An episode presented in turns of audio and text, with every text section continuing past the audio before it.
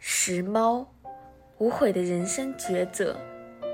每天都有流浪猫出生，有家猫被遗弃，有受伤的猫施救而死。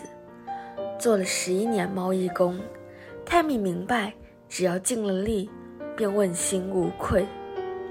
他偶尔会遇到一些狠心的主人，一个电话打来叫泰米快快把猫接走，否则就将猫交给渔农处。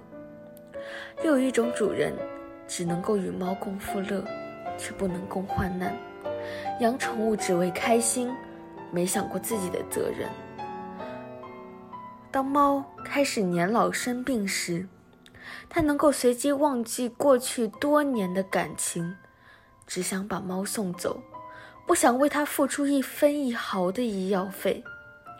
泰米感叹：有能力感动猫改变怕人的性格。但无法改变人的无情。面对越无情的主人，他的态度越是强硬。不要利用我的同情心挑战我的底线，以为我会心软，觉得猫是因为我不收留而失去生命。我最讨厌被人要挟，要送它去渔农处是你的事，这是你的责任，不能推卸于人。就算我勉强收了猫。他其实也不开心，身体很容易出问题。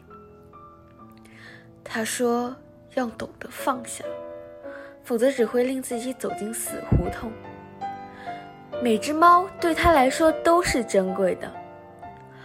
我会尽力为每只猫找到最适合的主人，而不是为主人找到他最喜欢的猫。每送一只猫到新主人手上。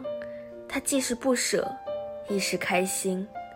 一只只由虚弱到健康，由瘦到肥，由凶恶到亲人，曾经颠簸生活过的猫，变成了公主、王子，这是他继续的动力。